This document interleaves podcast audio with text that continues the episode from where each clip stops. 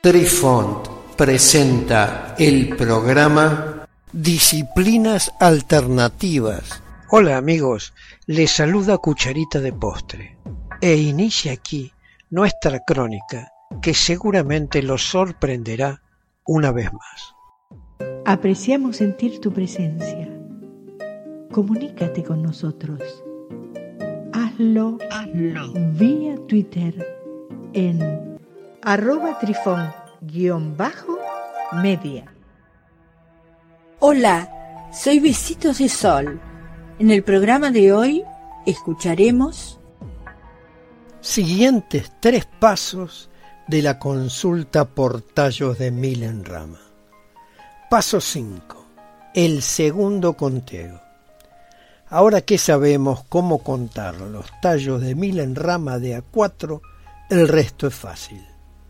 Realizamos nuevamente la repetición del movimiento y los pequeños sonidos de los tallos de Milenrama repicando juntos.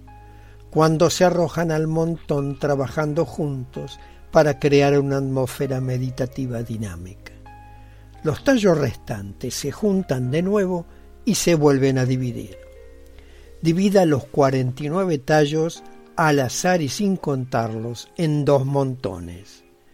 Luego tome un tallo de uno de los montones con la mano derecha y sosténgalo entre el dedo anular y el meñique de la mano izquierda. Coloque el montón de que eligió el primer tallo cerca de su mano izquierda.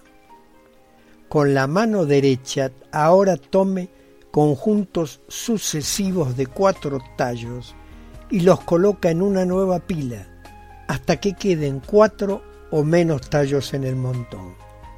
Este resto remanente se coloca entre el dedo anular y el dedo medio de la mano izquierda. La suma de los tallos ahora entre los dedos de la mano izquierda puede ser o 4 u 8. Las diversas posibilidades son 1 más 4 más 3 o 1 más 3 más 4 o 1 más 1 más 2 o 1 más 2 más 1.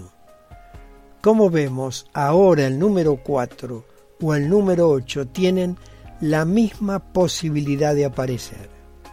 En este primer recuento de los tallos, el primer tallo, sostenido entre el dedo meñique y el dedo anular, se descarta como supernumerario, por lo que ahora se realiza una nueva consideración asignando los siguientes valores a los tallos resultantes.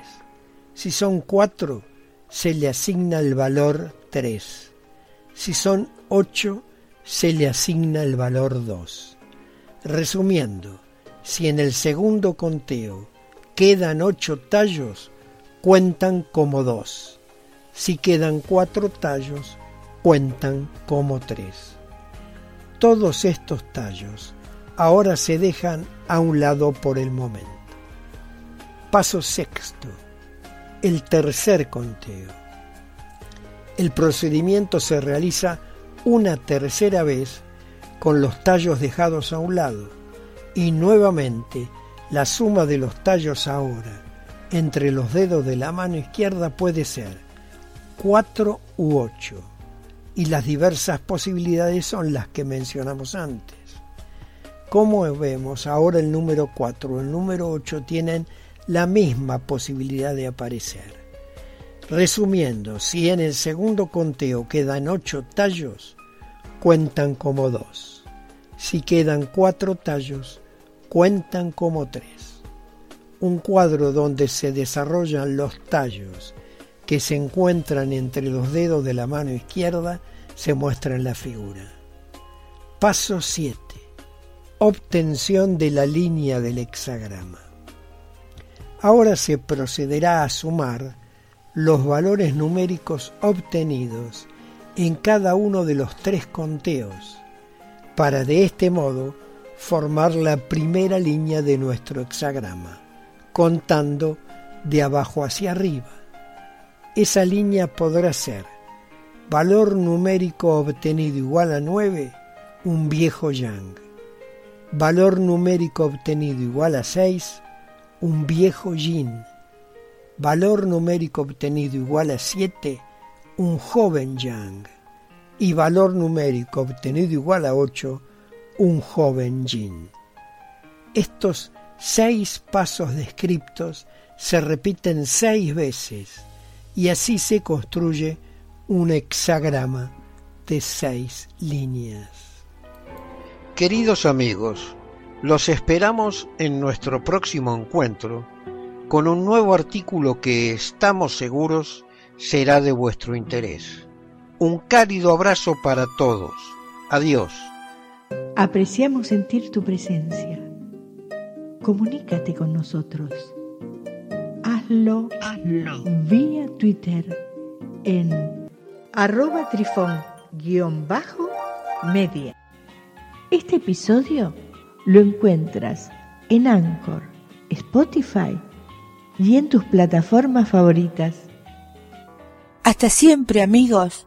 Besitos de sol y cucharita de postre les dicen gracias por pensar